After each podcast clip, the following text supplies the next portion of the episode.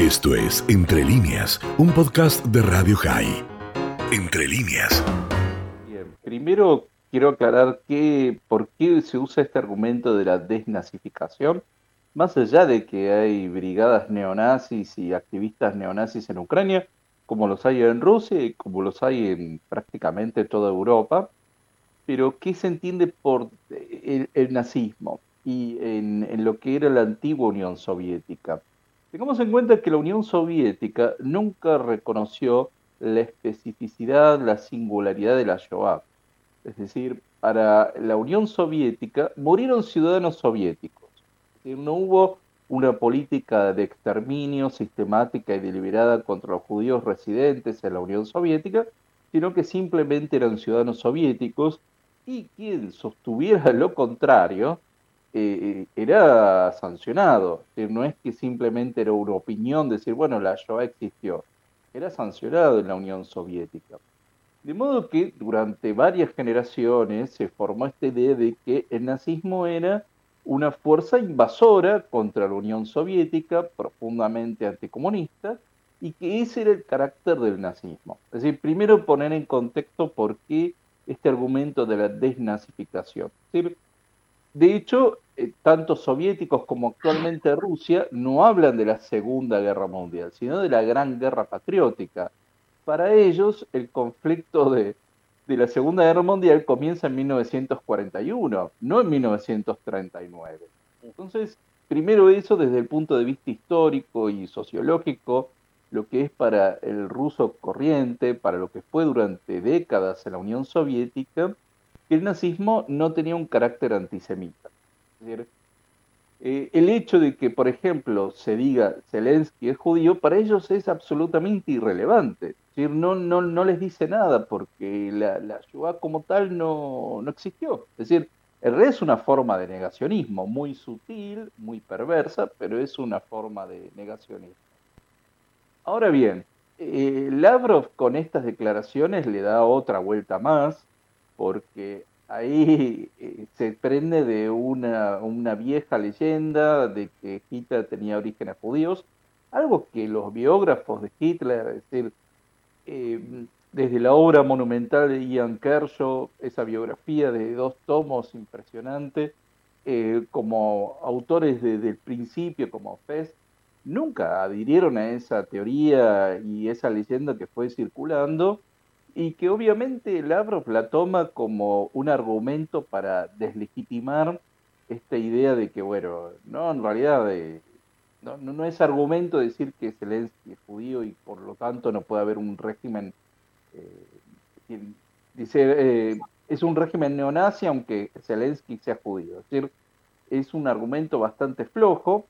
Y por otro lado, yo temo que, y esto es una sospecha que tengo, y que creo que están empezando a abonar otro tipo de teoría conspirativa. Es decir, eh, yo ya he visto alguna en las redes esta idea de que tanto la OTAN como la Unión Europea son parte de una conspiración internacional del nuevo orden mundial y que está dirigida por el judaísmo. Es decir, ya están empezando a tejer este tipo de teorías conspirativas y por consiguiente se quiere buscar eh, tanto a Zelensky como a Hitler como parte de una conspiración antirrusa y contra todo lo que es la singularidad eslava. Me parece que viene en parte por ahí. Eh, no descartaría que en los próximos años empecemos a escuchar ese tipo de teorías.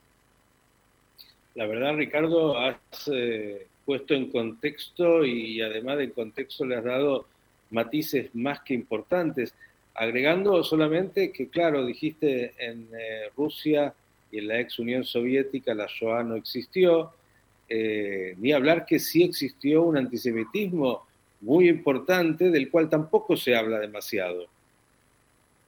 Así es, el antisemitismo soviético de la etapa estalinista y post-estalinista, porque en realidad toda la, la campaña contra los cosmopolitas desarraigados, como se llamaba con un gran eufemismo a los judíos en, la Unión Soviética, no solo es de Stalin después de la Segunda Guerra Mundial, sino continúa con Khrushchev, con Brezhnev, es decir, eh, dura varias décadas y de hecho se intensifica después de la Guerra de los Seis Días.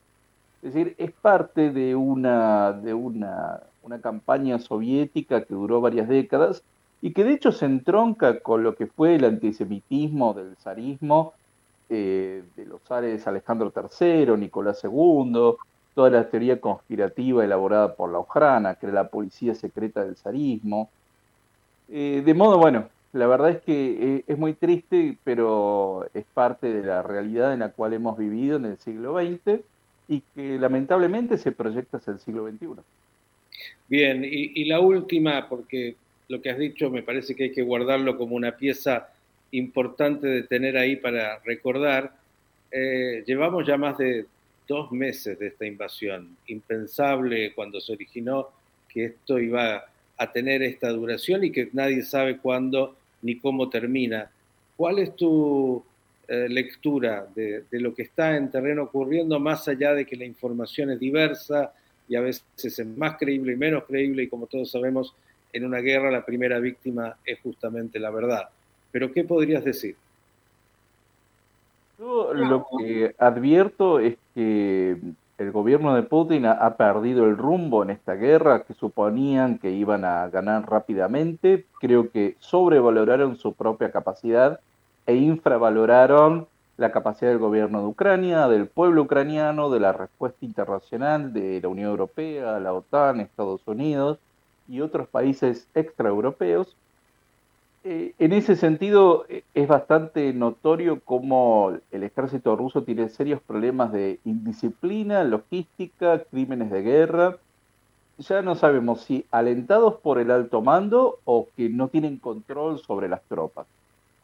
Y lo cierto es que eh, Putin está perdiendo la iniciativa en todo esto y se nota que ya ha perdido completamente el rumbo y no saben cómo salir de esta guerra. Es decir, en un conflicto es fácil iniciarlo, se sabe cómo iniciarlo, pero no cómo salir de él, y sobre todo para países como Rusia, que no pueden retirarse corriendo, porque eso va es una cuestión de prestigio para ese tipo de naciones, sobre todo cuando tienen un poder militar y atómico tan importante, no pueden salir corriendo de un conflicto. De modo que para Putin es una, fue una jugada muy arriesgada.